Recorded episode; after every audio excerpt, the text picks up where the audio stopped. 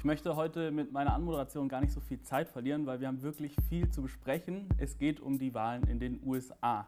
Die Covid-19-Pandemie hat die USA ja besonders hart getroffen, Millionen Arbeitslose. Die Infektions- und auch Todesanzahl ist ja sehr hoch. Und inmitten dieser Krise nun die 59. Präsidentschaftswahl. Ich spreche mit meinem heutigen Gast über vor allem drei Fragen. Einmal, was ist der, momentan, was ist der momentane Stand der Wahl? Welchen Einfluss hatte die Pandemie auf die Wahl? Und last but not least, was macht eigentlich die Linke in den USA in Zeiten der Pandemie? Ja, mein heutiger Gast ist Albert Scharnberg. Ich freue mich wirklich sehr, dass er hier ist und hoffe, dass er auch mir ganz persönlich ein bisschen Klarheit verschafft. Es kommen jede Minute neue Nachrichten rein. Er ist Politikwissenschaftler und Historiker, der Leiter des Historischen Zentrums der Rosa-Luxemburg-Stiftung und ehemaliger Büroleiter in New York City, auch für die Rosa-Luxemburg-Stiftung. Zu seinen Veröffentlichungen gehören unter anderem die Bücher Schwarzer Nationalismus in den USA, das Malcolm X Revival. Ich habe nur reingelesen, aber bisher sehr, also sehr empfehlenswert. Martin Luther King, ein biografisches Porträt und Rassismus in, den, in der US-Arbeiterbewegung, Entwicklungslinien von 1800 1965 bis 1915. Kurz der perfekte Gesprächspartner für den heutigen Abend. Herzlich willkommen, Albert. Hallo, Vincent. Eine letzte Anmerkung, bevor wir dann gleich in die Tiefe gehen noch. Bitte stellt eure Fragen auch heute wieder im Chat. Es gibt so viel zu besprechen und ich möchte euch hier nochmal ermuntern, auf Facebook oder YouTube eben in die Chatspalten zu, äh, zu schreiben. Im dritten Teil des Interviews werde ich dann eure Fragen direkt an Albert stellen. Okay, legen wir direkt los. Ich habe in der Recherche einen Artikel von dir gefunden, in dem du schreibst, also in dem du die Frage aufwirfst, wirfst, kann man Trump überhaupt abwählen? Meine Frage ist, wenn du jetzt auf den heutigen und den gestrigen Tag, Abend äh, schaust, wie steht es um die Frage? Ja, ich würde schon sagen, äh, dass man die Frage bejahen kann. Trump hat ja versucht, sich zum Sieger zu erklären, mhm. äh, als, äh, äh, also praktisch mitten in der Auszählung, wenn man so will. Und äh, die Reaktion war aber nicht so, wie er sich das vorgestellt hatte, denn er hat natürlich äh, darauf gezählt, dass er äh, von seinen republikanischen Parteifreunden, aber auch von Fox News und anderen dann sekundiert wird. Das war aber nicht der Fall, da ist er voll aufgelaufen. Insofern, jetzt wird ausgezählt. Ähm, und da bleibt das noch abzuwarten. Natürlich, das hat er auch schon angekündigt, wird es, so, geht es jetzt auf, auch auf die rechtliche Ebene gleich. Das bleibt dann nochmal abzuwarten. Aber äh, ich würde die Frage tendenziell bejahen, ja. Okay, das erleichtert mich schon mal. Ähm, es ging ja zum einen um die Präsidentschaftswahl, aber dann eben auch um die Wahl im Kongress, also Senat und Repräsentantenhaus. Ähm, worum geht es da und was ist der Stand da? Ja, na, generell ist es so, dass, die, dass das noch nicht ganz absehbar ist. Ähm, es geht natürlich äh, mit der Präsidentschaft schon mal um sehr viel. Das mhm. ist spitz auf Knopf, wie alle wissen jetzt gerade. Äh, auch wenn es äh, der beiden inzwischen leicht im äh, Vorteil liegt und es so aussieht, als würde er tatsächlich, wenn auch ganz knapp, der nächste Präsident werden. Äh, die beiden Häuser des Kongresses sehen nicht gut aus für die Demokraten, vor allem der Senat nicht. Da gab es auch nach den statistischen Berechnungen, die dann mhm. die Auguren immer auswerfen, ähm, sehr, eine sehr hohe Wahrscheinlichkeit, dass der, äh, die Mehrheit im Senat sich ändert. Äh, das scheint aber nicht der Fall zu sein. Also die entscheidenden äh, Wahlkreise, um die es da geht, ähm, sind bereits sehr früh äh, gemeldet worden, dass die Republikaner sich dort behaupten können. Das ist schon mal ein ganz großes Problem, falls Biden tatsächlich jetzt Präsident wird. Und beim Repräsentantenhaus muss man noch abwarten. Das, ist noch nicht, das steht noch nicht fest. Äh, was schon feststeht, ist, dass es bisher jedenfalls äh, leichte Verluste für die Demokraten äh, gibt im Vergleich zu 2018, muss man ja sagen. Mhm. Das, äh, das, Repräsentantenhaus wird ja alle zwei Jahre gewählt und 2018 war eine Zwischenwahl, eine, wirklich eine Anti-Trump-Wahl, wo also die Demokraten sehr viel Zulauf gehabt haben. Mhm. Ob die Mehrheit dann erhalten bleibt, ist auch noch unklar. Mhm. Welche Auswirkungen hätte das auf eine eventuelle Biden-Präsidentschaft, wenn der Kongress republikanisch ist? Ja, das hat es ja auch schon gegeben, unter Clinton beispielsweise. Ähm, das sieht ganz schlecht aus, weil er mhm. natürlich auf der Policy-Ebene größere Gesetzesvorhaben nicht wird durchbringen können. Äh, das, äh, das kann man äh, mit ziemlicher Sicherheit sagen. Er kann natürlich immer noch als Präsident eine Menge machen. Mhm. So ist ja dieses System verfasst, es ist eine präsidiale Demokratie, aber ohne wenigstens ein Haus zu haben der beiden Kammern, das sieht da schon ganz schlecht aus. Mhm. Präsident Dahl, ähm, Demokratie, was, was heißt das? Also mit dem Präsidenten, wer zieht da noch ein ins Weiße Haus? Naja, der Präsident hat ja eine Vize einen Vizepräsidenten oder eine Vizepräsidentin mhm. und dann äh, ein Kabinett. Aber das Wichtige ist, wenn ein Präsident neu ernannt wird mhm. oder künftig dann auch eine Präsidentin, äh, kann diese, äh, werden zunächst ungefähr 6000 Jobs besetzt. Also die, die, die Leitung äh, äh, äh durch die Bank und auch unendlich Posten in allen Behörden, das wird sich monatelang ziehen. Und äh, da geht natürlich dann auch schon das Fingerhakeln los ja. hinter den Kulissen, sobald das entschieden ist, äh, wer da wo zum Zuge kommt. Ja. Okay, 6000 Stellen, das ist auf jeden Fall richtig, richtig viel. Ich habe noch eine inhaltliche, also ich habe noch ganz viele inhaltliche Fragen, aber in den Medien gab es immer wieder den Begriff Battleground States. Was sind Battleground States? Ja, Battleground States oder Swing States Swing werden States. sie auch genannt. Das ist im Grunde, das amerikanische Wahlsystem ist ja so verfasst, äh, es gibt 50 Bundesstaaten und es entscheidet nicht die Mehrheit der abgegebenen Stimmen. Mhm. Dann wäre beispielsweise Joe Biden schon ziemlich durch. Er liegt, glaube ich, mit 2% ungefähr zurzeit vorne. Äh, das, aber das ist äh, äh, nicht wichtig. Auch Trump ist letztes Mal mit der Minderheit der Stimmen gewählt worden, wie auch George W. Bush im Jahre äh, 2000. Ähm, entscheidend ist, dass die dass es ein Wahlmännergremium gibt. Also jeder, das wird nach der Größe des Bundesstaates, entsendet jeder Bundesstaat Wahlmänner. Mhm. Das ist der traditionelle Begriff. Äh, heute würde man wahrscheinlich sagen Wahlmänner oder Wahlfrauen. Ähm, äh, und das sind insgesamt 538, mhm. äh, weswegen 270 zum Sieg reichen. Und die werden nach Sta Bundesstaaten vergeben. Allerdings, egal wie klein die Bevölkerung eines Bundesstaates ist, man, die haben immer mindestens drei Stimmen. Mhm. Und dadurch sind die größeren Staaten tendenziell etwas benachteiligt. Also Kalifornien beispielsweise hat 55, aber hat auch 40 Millionen Einwohner. Und kleine mhm. Staaten, die nur ein paar hunderttausend Einwohner haben, Montana beispielsweise, haben trotzdem drei. Und das System ist halt so aufgestellt, dass es immer die, die Wahlmänner werden immer nach den einzelnen Staaten vergeben. Also wenn mhm. ich eine Mehrheit habe von 80 zu 20 Prozent, kriege ich die Wahl Männer. Aber wenn ich eine Mehrheit habe von 50,1 zu 49,9 Prozent, dann kriege ich auch alle mhm. Wahlmänner. Und dadurch kann man also mit einer klaren Minderheit der Stimmen, wie letztes Mal Trump mehr als zwei Millionen Stimmen weniger gehabt, mhm. kann man trotzdem die Wahl gewinnen. Und die Swing States und Battleground States sind halt die, wo es nicht klar ist, wie die abstimmen. Mhm. In den meisten Staaten, Kalifornien, New York beispielsweise als die großen Staaten auf demokratischer Seite oder beispielsweise Texas unter der, der, der Deep South auf der republikanischen Seite, ja. also beispielsweise Alabama, Mississippi und so weiter, die sind republikanisch. Das weiß man vorher. Das wird sich auch nicht ändern. Das wird sich auch in absehbarer Zeit nicht ändern. Aber es gibt zwischen sechs und zehn Staaten, die sehr knapp sind und die in die eine oder andere Richtung ausgehen können. Ja. Und davon sind die meisten jetzt noch nicht entschieden. Florida ist entschieden, aber die meisten anderen eben noch nicht. Und in denen, äh, äh, die Lager sind so aufgeteilt, dass sich letztlich, wenn ausgezählt wird, äh, diese paar Staaten, das Ergebnis in diesen Staaten, die halt nicht von vornherein feststehen, wie es ausgeht, daran entscheidet sich letztlich, wer Präsident wird. Mhm. Battleground States oder eben Swing States. Ich als Jazz-Fan mag natürlich den Begriff Swing States lieber. Aber du hast eben schon Florida ähm, erwähnt und ich habe vorhin, also vor zwei Stunden, dann äh, nochmal ein bisschen Twitter gecheckt und Trump hat da, wie du eben erwähnt hast, einen überraschenden Sieg irgendwie verzeichnet. Und es gab auch Polls bei Latinos oder Latinx und äh, schwarzen Menschen hat er sehr gut abgeschnitten oder zumindest zugelegt. Wie erklärst du dir das? Ja, bei Schwarzen hat er sehr wenig zugelegt, das ja. muss man schon sagen. Also schwarze Frauen, die Unterstützung ist immer noch im einstelligen Bereich. Ja. Und das ist, wenn man Wahlverhalten untersucht, immer noch extrem wenig. Mhm. Selbst wenn wir historische Untersuchungen machen und uns die Arbeiterparteien angucken oder so, das sind nie 100 Prozent, das sind auch eigentlich nicht 90 oder 80. Also die, die Mehrheiten sind in der Regel knapper. Einstellige Ergebnisse sind sehr eindeutig. Bei schwarzen Männern ist es wahrscheinlich auch nur knapp 20 Prozent. Das ist schon was. Mhm. Es ist also nicht, da kann man die Frage stellen. Da würde ich sagen, in dem Falle hat es vielleicht auch was mit dem Machismus zu tun, äh, den wir ja auch unabhängig von Hautfarbe in allen Gruppen von Männern finden und für den, den Trump nun mal äh, äh verkörpert. Bei den Latinos ist es so, da muss man genauer angucken, das ist ja eine sehr, sehr heterogene Gruppe.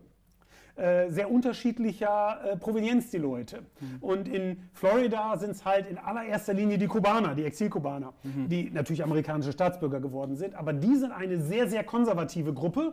Und da hat er nochmal deutlich zugelegt gegenüber letztes Mal. Er hat also fast die Hälfte der Latinos insgesamt in Florida gewonnen.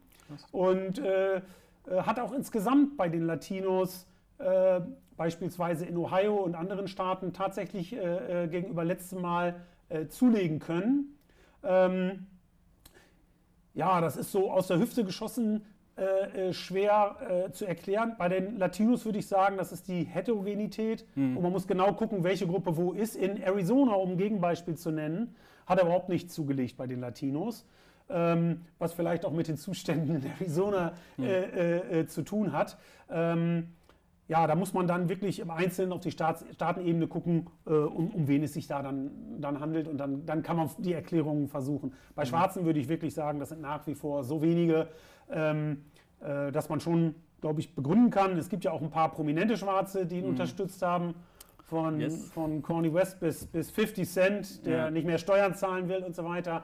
Ähm, ich weiß, wie solche Leute früher im Hip-Hop bezeichnet worden wären, aber das sage ich jetzt nicht. okay.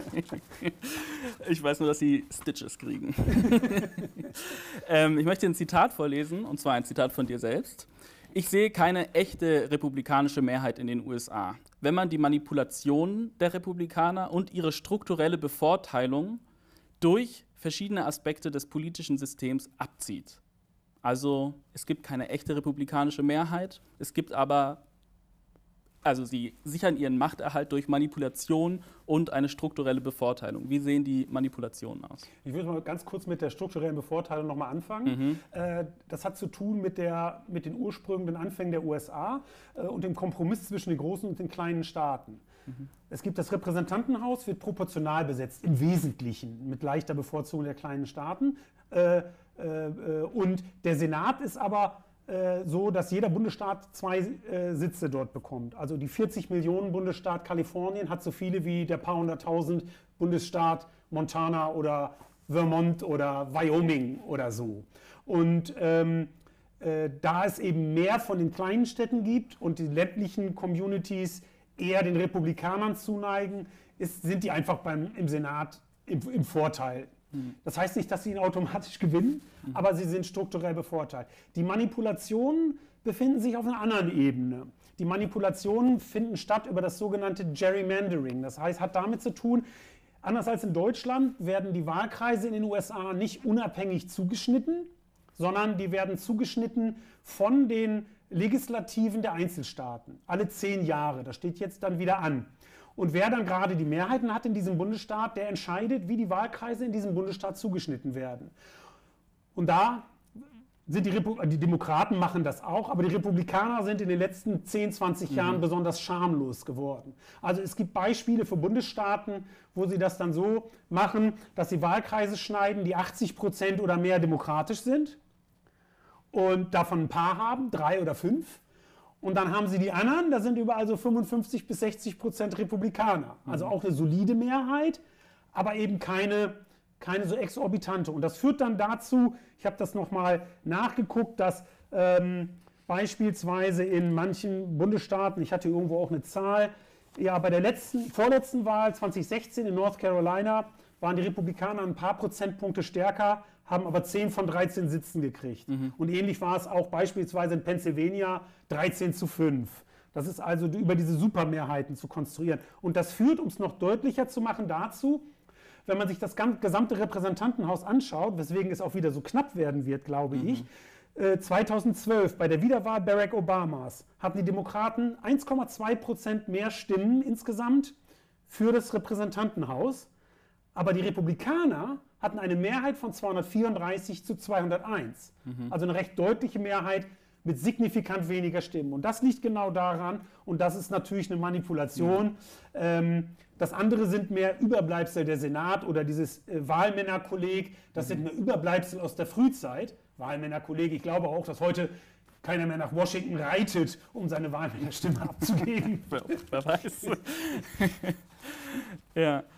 Ähm, ich war in der Vorbereitung echt überrascht davon, wie viele Leute, die die Situation analysieren, ernsthaft darüber reden, ob es zum Bürgerkrieg oder zumindest zu Riots kommen wird. Mhm. Und es gibt ja jetzt auch schon Bilder aus New York, aus Washington von Läden, die sich verbarrikadieren für die Zeit jetzt in den kommenden Tagen. Wie schätzt du die Situation ein?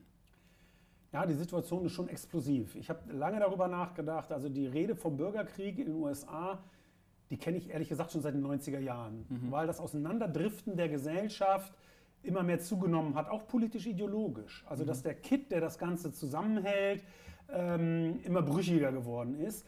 Ähm, den Bürgerkrieg sehe ich jetzt nicht, ehrlich gesagt. Mhm. Äh, aber äh, was ich schon sehe, das ist die, die, die, diese starke Polarisierung, dass die immer stärker wird. Und was ich auch sehe, ist potenziell mehr terroristische Anschläge. Und zwar insbesondere aus der Ecke der, der Rechtsradikalen, der mhm. White Supremacists.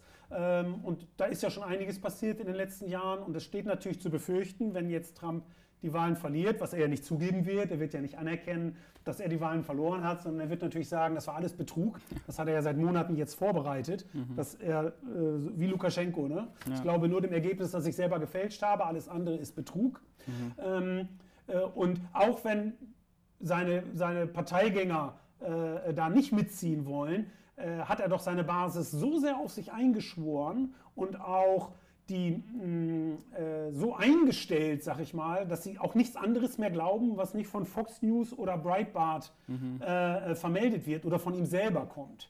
So, die, da, da, das ist eine eigene Blase. Ich meine, wir haben auch eine eigene mhm. Bubble, in der wir sitzen, mhm. aber die ist so hermetisch abgeriegelt und das hat er sehr geschickt gemacht, dass sie eigentlich ihm politisch hörig sind. Mhm. Und das macht das so brandgefährlich. Man hat das gemerkt an diesen Proud Boys, mhm. diesen rechtsradikalen White Supremacists, denen er ja letztlich gesagt hat, ne, sie sollen sich bereithalten. Ja. Und äh, das sind natürlich dann die, die auch gerne mal bewaffnet zu Demonstrationen erscheinen und dergleichen. Ja, also zwei hermetisch abgeriegelte Bubbles, ähm, Republikaner, Demokraten, eine extreme Spaltung der Gesellschaft. Und ich habe auch Polls entdeckt, und das ist jetzt meine Überleitung zu Covid-19, unserem zweiten großen Themenblock.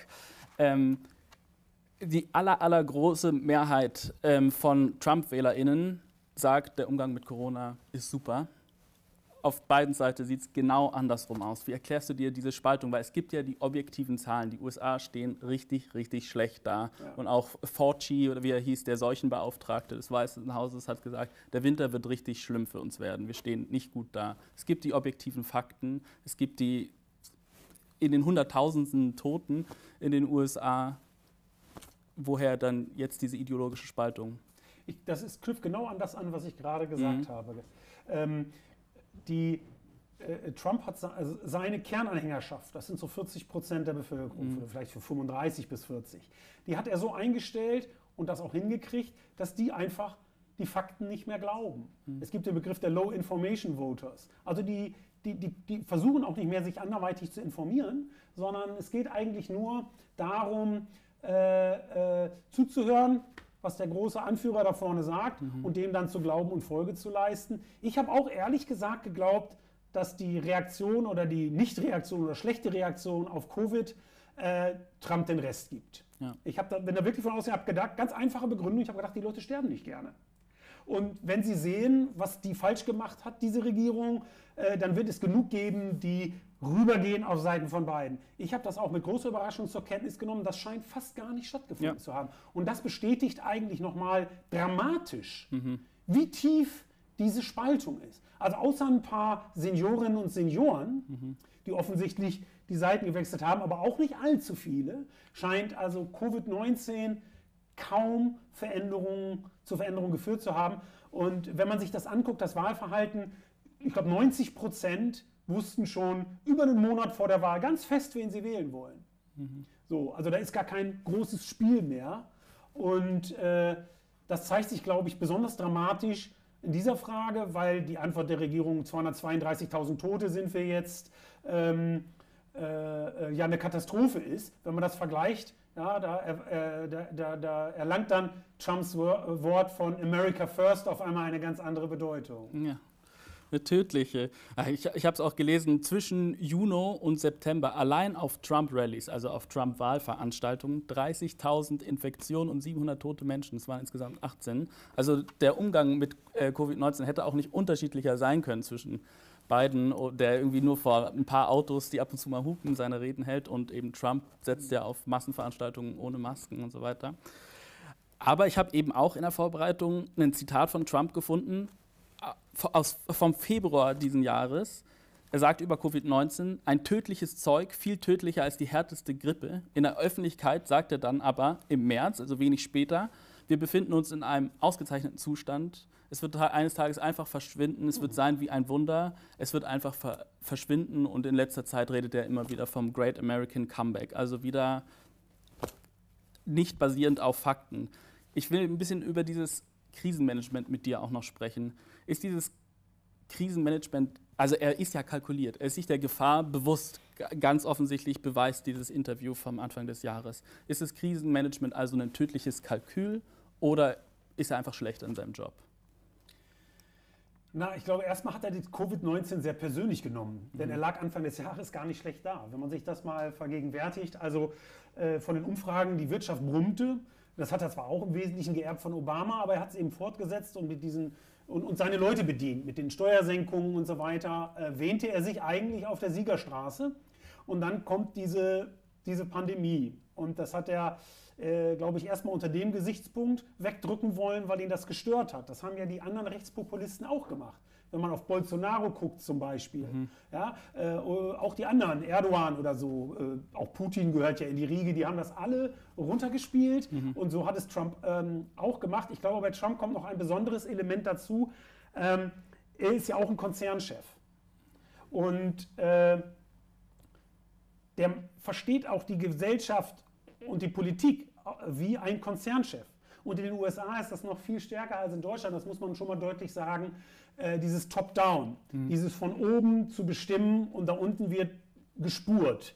Es gibt viel weniger Rechte für Beschäftigte in den USA, in den Betrieben und der Trump ist ja auch bekannt dafür, dass er sehr autoritär seinen Konzern regiert und ähm, in, diesem, äh, äh, in diesem Setting, wenn man so will, sind natürlich diese Leute vor allem daran interessiert, dass die Wirtschaft weiterläuft dass ihr Betrieb weitergeht und dass, dass dieser Lockdown gar nicht kommt oder möglichst schnell vorbei ist wieder.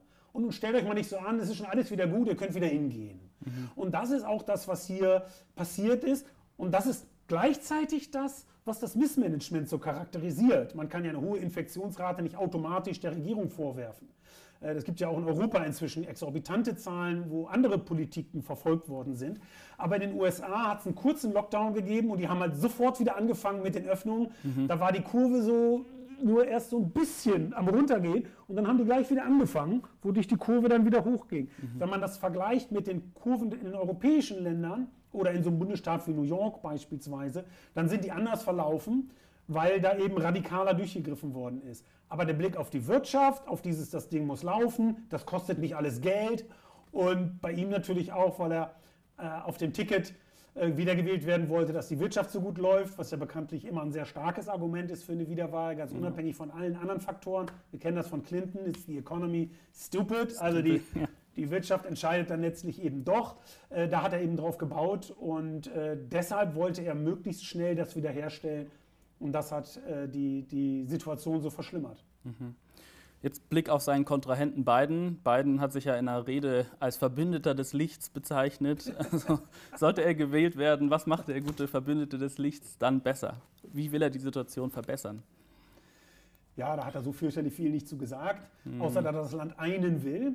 Das äh, ist im Sinne dessen, dass sie so polarisiert ist, wenn ich jetzt mal meine eigenen politischen Vorstellungen einen Moment lang hintanstelle, ja nachvollziehbar, dass das systemimmanent äh, positiv sein könnte. Mhm. Ähm, nur da wurde ja nichts ausbuchstabiert. Ich glaube auch, das war Absicht, so, ähm, sich da nicht festzulegen. Man muss aber auch eine Sache natürlich dazu sagen. Ähm, auch wenn dies eine Wahl gewesen ist mit klaren Alternativen zwischen einem rechtsradikalen Präsidenten dann gab es einen neoliberalen Herausforderer. Ja. Und äh, der Neoliberalismus in den USA unter Clinton auch, genauso wie unter Obama, muss man wirklich sagen, hat die Bedingungen für den Aufstieg Trumps ja überhaupt erst mitgeschaffen. Nicht alleine, die Republikaner haben das schon mitgedreht. George W. Bush und so weiter, seit Nixon und Reagan. Ja? Aber ähm, das würde ich sagen, ist ein äh, ganz wichtiger Faktor, sodass das Problem ist jetzt, falls er tatsächlich gewählt wird, wonach es jetzt aussieht bei beiden, ähm, äh, äh, ganz generell, auch unabhängig jetzt von den Handlungsmöglichkeiten mit dem Kongress, dass er natürlich einen politischen Kurs vertritt, einen zentristischen politischen Kurs, wahrscheinlich Mitte bis Mitte rechts, der im Grunde die Politik wieder auflegen will, die Trump erst ermöglicht hat. Wir befinden uns also äh, in einer Situation, wo ein Kreislauf droht, dass also die Bedingungen wieder verschärft werden, die so jemanden, einen Rechtspopulisten, auch wieder hervorbringen können. Gut, äh, das, der Gesprächsverlauf äh, drängt Richtung, was ist eigentlich los mit der Linken? Aber kurz vorher noch eine Frage. Ähm, Joe Biden wurde von Trump ja als trojanisches Pferd bezeichnet, und zwar trojanisches Pferd für die Sozialisten. Schön wäre es, dachte ich mir, aber von, zum von links kam ja vor allem die Forderung Medicare for All. Was wird aus der Forderung? Die Forderung von, äh, die, die gibt es von links, die vertreten auch linke Organisationen. Es gibt auch gute Gesundheitsorganisationen, auch die, die, die Gewerkschaften der Krankenpflegerinnen und Krankenpfleger.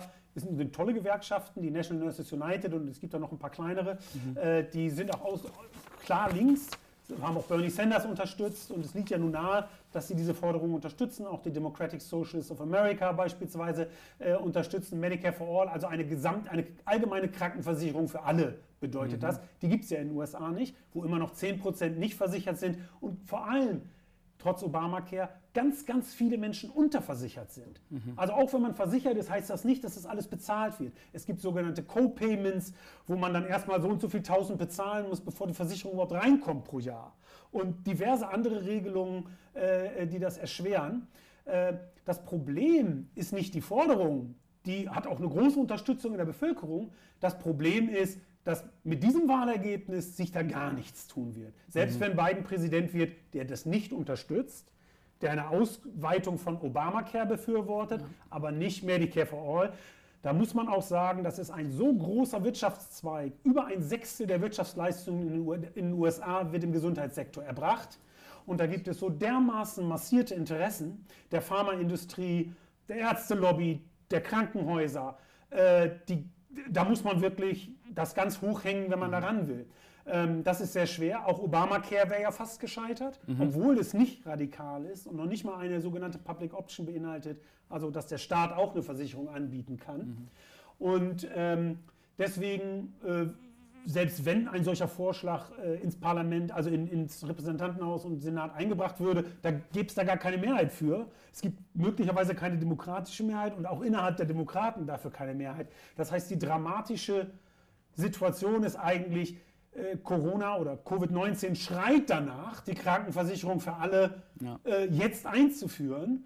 Die Mehrheit der Bevölkerung will es, aber der, das politische System hat sich von diesen Mechanismen so weit entkoppelt, dass die Lobbyisteninteressen äh, und die, die Interessen der Branche äh, zu knacken äh, nicht möglich sein wird in, auf dieser Ebene. Mhm. Ja, eine Gesundheitsversicherung für alle, Arbeitsschutz zum Beispiel in Bezug auf Hygiene, ähm, das sind ja linke universalistische Forderungen. Ähm, The Atlantic titelte am 14. Mai, tausende Amerikaner sind Sozialisten geworden. In den ersten acht Wochen der Pandemie wuchs die Mitgliederzahl der Democratic Socialists of America um 10.000 Personen. Und der Co-Vorsitzende der Democratic Socialists of America in Detroit sagt im selben Monat, die Menschen fangen an, sich umzuschauen und sagen, man, Kapitalismus funktioniert nicht. Wenn der Markt nicht mal Desinfektionsmittel, Toilettenpapier oder Masken während einer Pandemie produzieren kann, was soll dann dieses ganze System?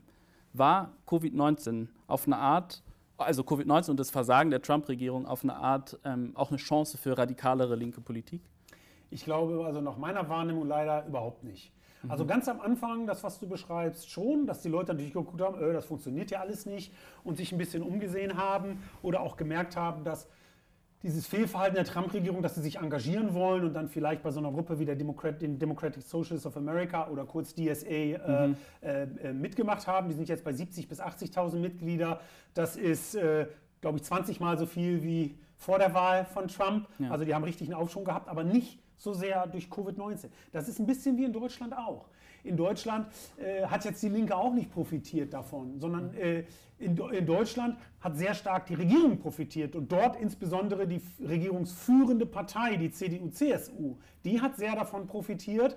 Auch nicht die SPD, mhm. obwohl sie da äh, mitregiert und schon gar nicht die Linke, weil in so einer Situation die Leute viele Leute dazu neigen, auf die, die Exekutive zu schauen und es auch sehr schwer ist, äh, wenn die Leute so viel mit ihrem Alltag zu tun haben und äh, also auch dem, wenn ich es jetzt hart sagen wollte, dem täglichen Überleben, Leben und Überleben, äh, dann äh, so einen radikaleren Schritt zu machen. Ich glaube, das, das setzt dann äh, schon nochmal äh, starke Brüche auch äh, voraus, die so nicht absehbar sind. In den USA hat es eben leider auch nicht dazu geführt, dass die Leute sich noch stärker von der Regierung, die so schrecklich versagt hat, abgewandt haben. Ne? Mhm. Da kann man, glaube ich, ein bisschen das Problem dran ablesen.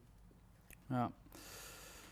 Also am 8. April hat sich dann auch eben Bernie Sanders zurückgezogen. Also warum wurde Bernie Sanders von den Liberalen, von dem ja, neoliberalen Flügel der Demokraten so abgesägt? Also weil, du hast es ja schon erwähnt, er hatte ja eigentlich die perfekte Forderung, Medicare for All, in Zeiten von der Pandemie. Hat es trotzdem nicht geschafft. Warum?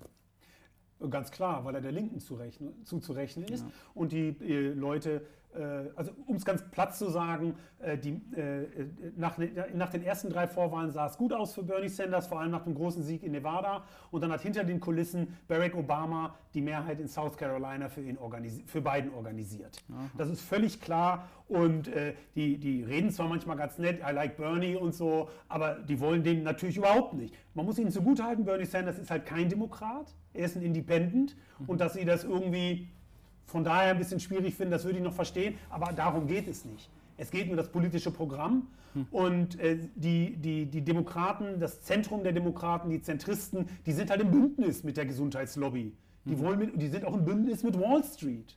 Die wollen mit diesen Leuten kooperieren und die wollen vielleicht die, die Härten ein bisschen abfedern. Das ist so der Unterschied zu den Republikanern, die ja auch sagen, ach, das kann man sich selber aussuchen, ob man jetzt eine Maske anzieht oder nicht, ist Personal Choice, ist eine ob man das möchte oder nicht, darf man individuell bestimmen, was ja Wahnsinn ist ja. in der Pandemie. Äh, äh, aber dieser Ultra-Individualismus von rechts, der ja hier fast ein Todeskult ist, das muss man mal deutlich sagen, mhm. mit 232.000 Toten, doppelt so viele wie gefallene Soldaten im Zweiten Weltkrieg, der Amerikaner. Das ist die Dimension, in der man sich hier von den Toten her bewirbt, von den gezählten Toten. Ja. Wir haben ja noch gar nichts dazu gesagt, dass ganz viele gar nicht wahrscheinlich gezählt werden und vor allem Schwarze und Latinos überproportional sterben, weil sie nicht die Gesundheitsversicherung haben, weil sie nicht rankommen an die Plätze und vielleicht auch gar nicht diagnostiziert werden und sterben und man eben sagt, na, die sind gestorben an Altersschwäche oder Herzstillstand äh, mhm. äh, oder so. Also da gibt es auch noch eine Dunkelziffer. Ja, aber. Bernie Sanders hat äh, eben ganz viel geleistet für die amerikanische Linke. Äh, die amerikanische Linke, die es ja vor zehn Jahren de facto fast überhaupt nicht gab. Mhm. Aber seit Occupy Wall Street ist sie wiederbelebt und durch Bernie Sanders ist sie nochmal richtig 2015, 16 nach oben geschossen und hat jetzt auch ein paar organisatorische Stärken. Die sozialen Bewegungen sind gewachsen, aber auch Gruppen wie DSA.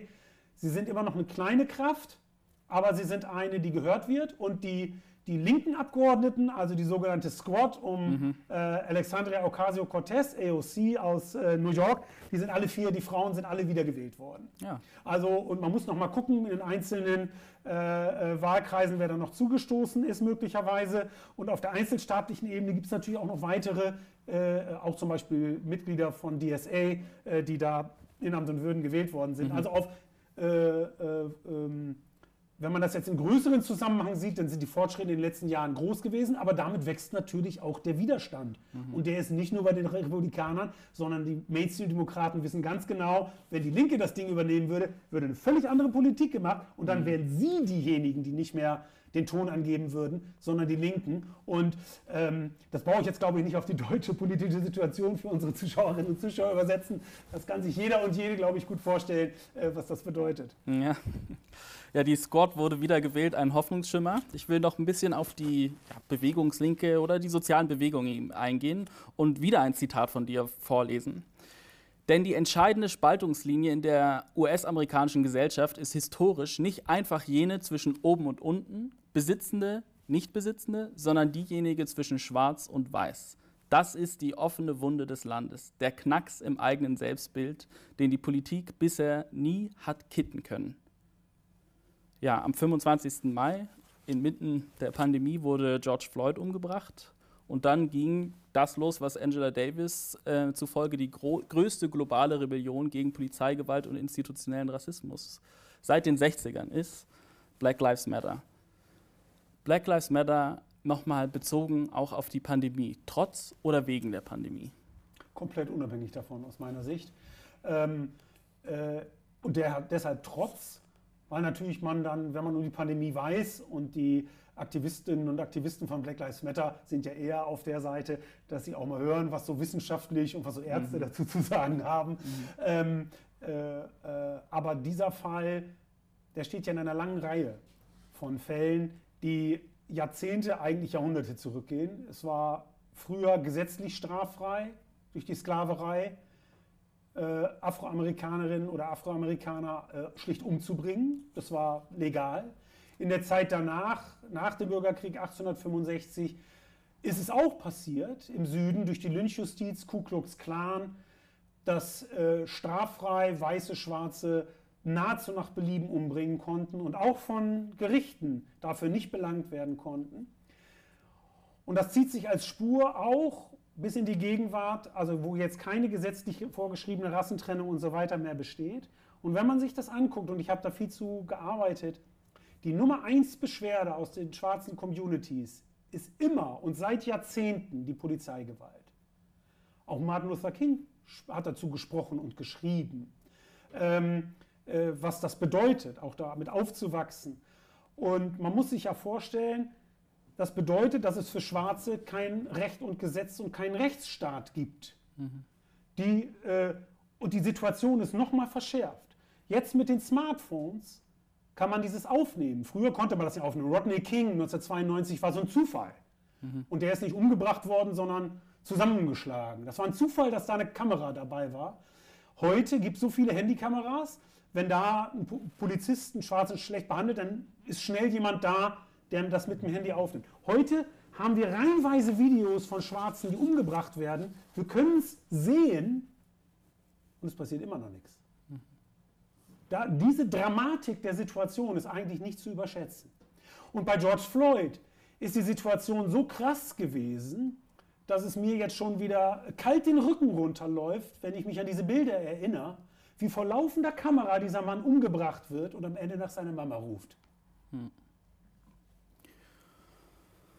Ja, ich möchte an der Stelle jetzt äh, gern zu den Publikumsfragen überleiten und meine Kollegin darum bitten, sie mir zu überreichen.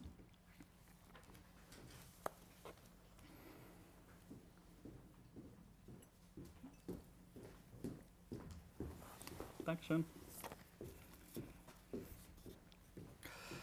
Die erste Publikumsfrage. Wieder haben viele gewerkschaftlich organisierte Menschen Trump gewählt. Warum?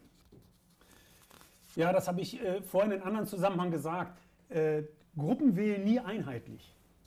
Selbst die Evangelikalen, die nun sehr stark hinter Trump stehen, wählen zu ungefähr 80 Prozent Trump. Ich glaube sogar etwas weniger. Ich habe mir die Exit Polls angesehen.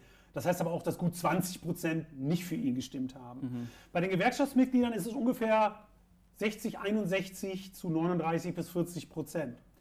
Ähm, auf welcher Seite? 60, 61? Für beiden für natürlich. Beiden. Okay. Ähm, selbst die von mir erwähnten äh, Nurses, also die Krankenpflegerinnen mhm. und Krankenpfleger, da gibt es auch 30, 40 Prozent, die Trump wählen. Okay. Ähm, äh, das kann man sich in allen möglichen Wahlen ansehen. Da muss man auch nicht nur auf die USA gucken, auch wenn man in Deutschland sich Wahlen ansieht. Also die, äh, auch wenn gesagt wird, weiß ich nicht, früher die die gläubigen Katholiken wählen das und das, dann heißt das nicht, dass 100 oder Prozent oder auch nur 80 Prozent der Katholiken so gewählt haben. Das meint da meistens 60 oder 70 Prozent. Das ist schon eine deutliche Mehrheit.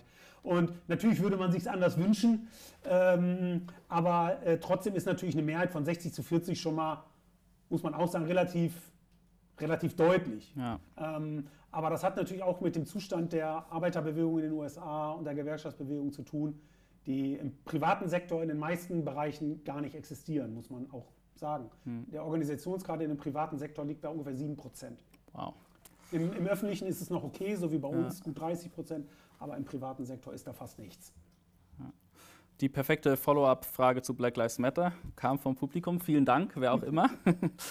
Wie könnte es mit den Aufständen der letzten Monate weitergehen? Sollte Trump wiedergewählt werden? Wird Black Lives Matter einen neuen Höhepunkt finden? Und wie wäre es mit beiden? Na, man muss erstmal sehen, Black Lives Matter ist nicht unter Trump entstanden. Ja. Black Lives Matter ist unter Obama entstanden. Und äh, von daher ist die Bewegung, äh, die für das Leben der Schwarzen eintritt und, und, die, und die gleichen Rechte unter dem ersten schwarzen Präsidenten entstanden ist, finde ich ein sehr starkes Statement. So, dass der erste schwarze Präsident das nicht verhindern konnte. Das bedeutet natürlich, dass diese Bewegung in jedem Fall weitergehen wird. Und es ist wahrscheinlich, ja, es gibt vielleicht noch ein, zwei, die eine ähnlich große Bedeutung haben, aber ich würde sagen, dass es die, die entscheidende soziale Bewegung derzeit in den USA ist. Mhm. Äh, von den Umständen, die ich gerade dargestellt habe, vor dem Zitat, was du gesagt hast, dass es die entscheidende Spaltungslinie der amerikanischen Gesellschaft ist, unter der auch die Linke in den USA immer massiv gelitten hat und übrigens auch die Arbeiterbewegung, mhm. die immer wieder gespalten wurde, entlang dieser Frage, gnadenlos von den Rechten, von den Unternehmen, immer rein in diese Frage. Mhm. Und das hat dann eben auch gewirkt, weil die rassistischen Vorurteile eben da sind und so verstärkt werden statt reduziert. Ähm, deshalb, ich bin überzeugt davon, dass die Bewegung weitergehen wird. Äh, ich, ähm, und ich, äh, ich kann auch was Positives sagen. Aus den Exit Polls, also den Nachwahlbefragungen, haben tatsächlich die klare Mehrheit der Amerikanerinnen und Amerikaner, die wählen waren, haben gesagt, dass sie Black Lives Matter positiv sehen. Ja. Das mich über, äh, nicht so, äh, überrascht hat, aber sehr gefreut hat. Also 57 zu 36 Prozent. Und ungefähr 70 Prozent haben gesagt, immerhin gesagt, dass Rassismus eines der wichtigsten Themen ist. Also nicht unbedingt das Wichtigste, aber trotzdem zeigt das, dass, und das ist auf Black Lives Matter zurückzuführen, würde ja. ich behaupten, und auf die Wucht, dass natürlich auch jeder, der einen Funken Empathie im Körper hat und diese Videos sieht, äh, den nicht, sich dem nicht entziehen kann. So. Äh, und äh, auch die anderen Videos, nicht nur George Floyd war besonders krass, aber es gibt eine Reihe anderer. Und das das wird bestehen bleiben. Die schwierige Frage ist, wie wir, äh, nicht wir, wie die amerikanische Linke, wie die, wie die soziale Bewegung, wie Black Lives Matter dort zu Ergebnissen kommen kann. Das ist die eigentlich schwierige Frage, vor allem vor dem Hintergrund von 400 Jahren Rassismus und Ausbeutung in diesem Land. Mhm. Wir haben noch viele Fragen. Wir müssen uns ein bisschen ranhalten. Ich ziehe einfach durch, weil die Fragen sind echt ziemlich äh, interessant. Ich hoffe, dass wir alle ähm, dass ich dir alle stellen kann. Wie erklärt ihr es, dass Trump seine Basis diesmal wieder so gut mobilisieren konnte? Welche materiellen Interessen hat er so gut bedienen können, um trotz allen Eskapaden so viel, äh, so viel Zustimmung zu mobilisieren? Ja, das ist eine super Frage. Ja. Die würde ich jetzt auch gar nicht komplett beantworten wollen, weil ja wieder alle Vorhersagen und Umfragen vorher äh, nicht stimmten. Und zwar deutlich nicht stimmten, noch deutlicher nicht stimmten als letztes Mal. Ich würde sagen, Trump hat einerseits ja ökonomische Interessen bedient, das glaube ich schon, äh, aber ich glaube, er hat auch sehr viele nicht ökonomische Interessen bedient. Mit Blick auf die Evangelikalen zum Beispiel, die Ernennung der erzkonservativen Richter und der einen Richterin zum Supreme Court, zum obersten Gerichtshof. Das sind nicht ökonomische Interessen, die da im Vordergrund stehen. Es geht um das Recht auf Abtreibung mhm. und dergleichen. Ähm, äh, er hat halt ökonomische und nicht ökonomische Interessen bedient und er hat, wie gesagt, es geschafft, seine Klientel komplett auf sich auszurichten, dass sie nur noch ihm glauben. Selbst wenn er die Wahl verliert, äh, wird das äh, noch eine ganz, ganz große Herausforderung für diese Gesellschaft sein. Mhm. Warum, die, äh, warum er so gut mobilisieren konnte am Wahltag, das ist eine Sache, die muss man sich noch genauer ansehen. Das würde ich jetzt nicht aus der Hüfte schießen wollen. Es ist mhm. erstaunlich, muss man sagen, dass ihm das gelungen ist. Ja, auf jeden Fall. Hier sind zwei Fragen, die hast du schon beantwortet, zu den Bedingungen, die zu Trump geführt haben. Ja. Ähm, aber das ist eine super Frage für die letzte Minute, die letzten Minuten. Haben die Medien Trump groß gemacht und welche Rolle spielten sie? Das haben sie. Das haben sie seit den 80er Jahren. Er hat sich immer an die Medien rangewandt. Er hat das auch sehr geschickt gemacht und die haben ihn immer geliebt und ihn äh, unterstützt, selbst durch die Pleiten der Casinos in Atlantic City, durch die Skandale, auch die rassistischen Skandale mit den Central Park Five und so weiter, mhm. wo er die Todesstrafe forderte für Leute, die sich nachher als unschuldig rausstellten. Ähm, äh, und auch bis hin zum Wahlka letzten Wahlkampf 2015, 16. Ähm, das war ganz erstaunlich zu beobachten.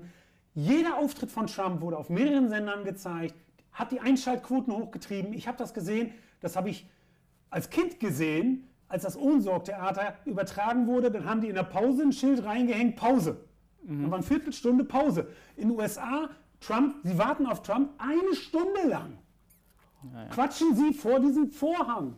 Und er kommt nicht. Aber sie bleiben auf Sendung, weil sie einfach wussten, ich habe jetzt das Zitat nicht ganz präsent, aber ich glaube, ein CBS, von C, der CEO von CBS hat damals auch gesagt, also für das Land ist das nicht gut, was er macht. Aber als CBS muss ich sagen, Donald, weiter so. Ja. Das ist super für uns. Unsere Quoten gehen durch die Decke. Ja. Und äh, einfach, das sind private Sender, die haben ein Profitinteresse und mhm. die haben gemerkt, mit Trump können sie Kasse machen. Und da haben die ganz schamlos und gnadenlos ihn aus, für sich ausgenutzt. Und das ist das Verhältnis zwischen Medien und Trump. Mhm. Es war immer ein Win-Win. Mhm. Die Medien haben von Trump profitiert und Trump hat von den Medien profitiert. Und das ist im Grunde bis heute so. Ja.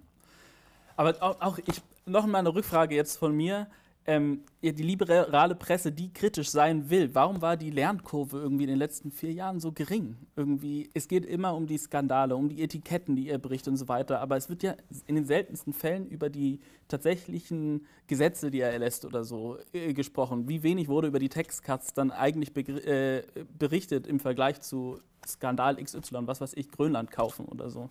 Warum war die Lernkurve so gering? Ja, die, die, Medien funktionieren ja in den Nachrichtensendungen nicht, indem sie langfristige Entwicklungen aufgreifen, sondern sie, sie, treiben, sie gehen immer auf die letzte Sau, die durchs Dorf getrieben wurde. Mhm. Und da ist Trump einfach konkurrenzlos gut. Mhm. Auch in der Ablenkung. Ich habe das eine Beispiel gerne gebracht. Äh, am Tag, zwei, drei Tage nach seiner Wahl, äh, hat er einen Vergleich geschlossen zur Trump University. 20 Millionen für die, die geschädigt wurden durch Trump University, was ja ein riesiger Betrugs Fall war. Mhm. Also da hat er sich außergerichtlich geeinigt. Das wäre eine Riesennachricht gewesen. Was macht er an dem Abend? Er schickt seinen Vizepräsidenten ins Broadway-Stück Hamilton, wo die ganzen Linksliberalen reingehen. Mhm. Dann ist Pence da reingegangen, dann haben sie den Pence ausgebuht. Mhm. Und dann haben die Medien nur darüber geredet, ist das jetzt okay oder nicht, wenn man den Vizepräsidenten ausbuht. Mhm. Keiner hat über Trump University und das Eingeständnis, dass das ein Betrugsunternehmen war, mehr geredet. Und das kann er besser als jeder andere die Ablenkung, die Nebelkerzen, über die Beleidigungen von irgendwelchen Leuten. Der haut auch die Sachen einfach raus und testet, wie das funktioniert. Mhm. Und dem sind die Medien, so wie sie strukturiert sind, nicht gewachsen. Weil die, die immer wieder dem auf den Leim gehen und auch im Nachrichtenuniversum müssen, bis zu einem gewissen Grade. Äh, weil das ist das, was die Leute mitkriegen. Und wenn du es nicht bringst, dann schalten die halt den anderen Sender an, um mhm. den, den Gossip, den Klatsch mitzukriegen. Ne? Ja. Ich habe in der Vorbereitung auch mal in The Art of the Deal reingelesen, das Buch von Donald Trump. Unglaublich dummes Buch einfach. Aber da spricht er zumindest auch davon, dass es immer darum geht, irgendein Störfeuer zu legen, mhm. abzulenken, um dann seine Sachen durchzubringen. Ja, ich kann, dies, das ist eine Lektüre, die ich nicht empfehlen kann, auf jeden Fall. Ähm, aber gut, kommen wir jetzt zu einem Abschluss. Ich möchte dir nochmal ein Zitat vorlesen. Du kennst es bestimmt, das ist diesmal nicht von dir. Ähm, und ich würde dich, darum, würd dich darum bitten, das als Ausgang, Ausgangspunkt zu nehmen, um hoffentlich hoffnungsvoll in die Zukunft zu blicken. Man bekämpft Feuer nicht mit Feuer. Man bekämpft Feuer mit Wasser. Wir werden Rassismus mit Solidarität bekämpfen. Wir werden Kapitalismus nicht mit schwarzem Kapitalismus bekämpfen. Wir werden Kapitalismus mit Sozialismus bekämpfen. Sozialismus sind die Menschen. Wenn du Angst vor dem Sozialismus hast, dann hast du Angst vor dir selber. Ja, ja, das ist ein tolles Zitat. Du hast es übersetzt. Ne? Ich habe es übersetzt, ja, ja. Das ist von Fred Hampton, ja. äh, äh, ein junger äh, Führer der Black Panther Party in Chicago. Mhm. Ähm, äh, da kann ich unseren Zuhörerinnen und Zuhörern nur sagen, googelt mal den Namen Fred Hampton bei YouTube oder bei, gebt den mal bei YouTube ein. Guckt euch den mal an, wie der reden konnte. Also ein unglaubliches Charisma, eine unglaubliche Dynamik. Dieser äh, junge Mann, der äh, der übrigens der Erfinder der Regenbogenkoalition war. Hm. Äh, der also äh, die Black Panther Party war ja eine All Black, also eine Organisation von Schwarzen für Schwarze, aber die haben mit anderen Bündnisse geschlossen aus den anderen ethnischen Gruppen. Übrigens auch mit armen Weißen. Und äh, das Coole bei Fred Hampton und den Chicago Panthers war, die haben jetzt nicht Kriterien aufgestellt, ihr müsst euch erstmal so und so äußern und verhalten, bis ihr hier mitmachen dürft, sondern die haben gesagt, das sind arme Weiße, ach, die haben die Confederate Flag auf dem Arm, das ist uns egal. Wir machen jetzt trotzdem mit denen Bündnispolitik und wir versuchen, über die Aktion zusammenzufinden. Nicht jetzt hier Eintrittskriterien, wer bei uns mitmachen darf, was ich so ein bisschen in der linken, der heutigen Zeit äh, äh ein bisschen zu viel vielleicht sehe, sondern wir lassen uns darauf ein und wir machen mit denen äh, eine Bündnispolitik und wir versuchen, die auf diese Art und Weise zu gewinnen und äh, machen hier keinen, keinen Sauberkeitstest. Und das Besondere bei Fred Hampton, der ja dann von der Polizei nachts im Schlaf in seinem Bett ermordet wurde durch Dutzende von Schüssen. Die sind dann nachts Überfallkommando auf Geheiß des FBI. Da will ich jetzt nicht im Detail drauf eingehen. Also Mord, äh, gezielter politischer Mord war das, wie es auch andere gab gegen die Panther Party. Aber das Faszinierende ist einerseits die Person Fred Hampton, aber das ist natürlich das Zitat, ist auch toll, was du gebracht hast. Mhm. Wir werden Rassismus mit Solidarität begegnen. Also wir versuchen nicht irgendwie nur ein Blame, also die äh, zu sagen, ja, das ist so, die Weißen werden sich nicht ändern oder so, sondern wir wollen die Gesellschaft verändern. Und wir wissen, wenn wir uns nur in unsere ethnischen Gruppen zurückziehen, dann werden wir das nicht hinkriegen. Als Linke, er hat sich als Revolutionär sogar mhm. in der Zeit damals, Ende der 60er Jahre, verstanden. Und wir, unsere, unser Mittel dagegen kann nur sein, die Solidarität im Sinne, wie ich es gerade beschrieben habe, über die eigene äh, Prim Primärgruppe ja, hinaus. Äh, äh, was nicht heißt, dass die Panthers nicht mit von Schwarzen für schwarze Politik gemacht haben, aber es geht nur, den Rassismus zu bekämpfen, wenn man darüber hinausgeht. Es reicht nicht nur die äh, Solidarität mit den schwarzen Business People, sage ich jetzt mal, den mhm. Geschäftsleuten. Und das ist das Faszinierende, weil heute äh, kann man auch, glaube ich, nur Politik machen, wenn man nicht farbenblind ist einerseits. Also wer sagt, dass er farbenblind ist, der hat verloren, weil dann adressiert man nicht den Rassismus, dann vergisst man die Sklaverei, dann vergisst man die Diskriminierung und vergisst auch alles, wofür Black Lives Matter kämpft. Also dürfen, man darf nicht farbenblind sein, aber man muss natürlich trotzdem ein universalistisches Programm entwickeln, das über die einzelnen Gruppen hinausgeht. Die, und da brauchen wir als Mittel der Wahl die Solidarität und wir müssen natürlich da wirklich insbesondere die materiellen Interessen der unteren Schichten in den Vordergrund stellen, denn das sind diejenigen, die wir als Linke erreichen können, wollen und müssen. Wenn wir das nicht hinkriegen, nur irgendwie mit den gut gebildeten, die wissen, wie man sich ausdrückt und äh, äh, äh, äh wie man sich verhält in, den, äh, in der Szene und so, äh, kommen wir nicht weit. Wir müssen auch dahin, wo es weh tut, uns das zutrauen, nicht gleich zumachen und versuchen wirklich die Leute auch zu gewinnen wollen für unsere Überzeugungen. Das kann ich nicht so gut wie Fred Hampton, mhm. äh, der, äh, äh, mit dem ein unglaubliches Talent verloren gegangen ist. Aber wie gesagt, guckt bei YouTube, guckt euch das an. Äh, äh, äh, unglaublich inspirierend und ähm, in dem Sinne über Solidarität, Gemeinsamkeiten im Kampf, in der Praxis herzustellen, können wir die Welt verändern. Lieber Albert, vielen, vielen Dank war wirklich sehr schön. Vielen Dank. Ich danke dir, Vincent. So, das war die dritte Folge der zweiten äh, Staffel Ausnahme und Zustand. Nächste Woche redet Theresa dann mit Gerhard Handoser über das Thema Corona-Leugner. Schaltet wieder ein, stellt wieder eure Fragen. Tschüss.